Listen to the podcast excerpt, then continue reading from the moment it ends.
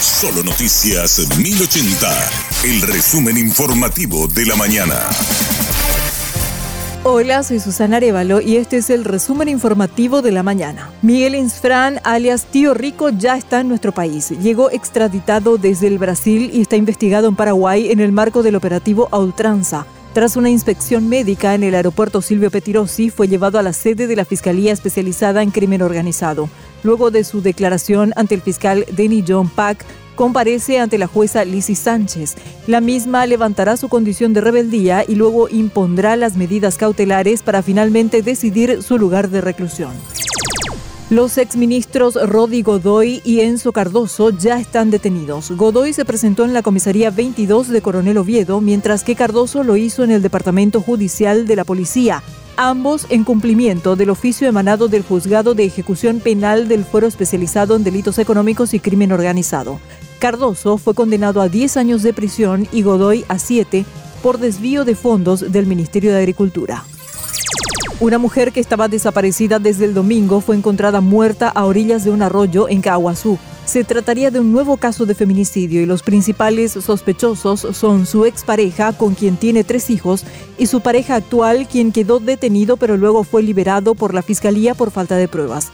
El director de policía del departamento de Caguazú, comisario Luis Goiburú, describió las condiciones en que fue encontrado el cuerpo. El cuerpo presentaba una herida a la altura del pecho, al lado izquierdo, con posible traumatismo de cráneo lo que está teniendo y ayer el forense y la fiscalía dispusieron para mejor impresión detallada, fue derivado hasta la morgue de Asunción, en donde se va a hacer una autopsia y ahí se va a determinar eh, la herida que tiene y a qué arma correspondería, ¿verdad? Petropar decidió reducir los precios de todos sus combustibles tras una reunión con los propietarios de las estaciones de servicios de su emblema. Sin embargo, el gremio no está satisfecho con esta reducción y considera que los precios podrían bajar todavía más.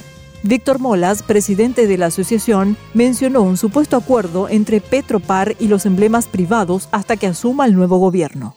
La sospecha que nosotros tenemos es de que hay una complicidad entre la parte privada con el Estado para mantener un precio alto del combustible y así prácticamente en una palabra, sencilla palabra saquearle a toda la ciudadanía en general, ¿verdad? Porque nos tiene razón de ser de que nosotros tengamos que mantener un precio tan alto en comparación dentro de la región. El precio de combustible que se maneja en la región es demasiado grande, la diferencia es casi el doble de lo que nosotros estamos manejando acá. Ellos que lo que están haciendo están aguantando al máximo a que termine este gobierno, porque con Santi realmente totalmente incierta la situación de ellos nuevamente, porque eh, yo sé que para el nuevo gobierno hace prioridad el tema del sinceramiento de los precios.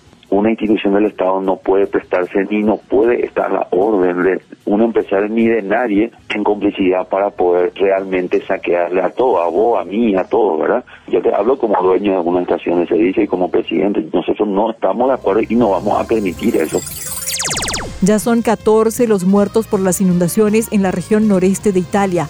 Más de 20.000 habitantes fueron evacuados. Bomberos siguen las tareas de rescate de personas que quedaron aisladas en pueblos o atrapadas en sus casas por las graves inundaciones. El trabajo se dificulta debido a las averías en redes eléctricas y telefónicas, por lo que hay mucha gente que está incomunicada. Hasta aquí el resumen informativo de la mañana. Que tengas un excelente resto de jornada y buen fin de semana.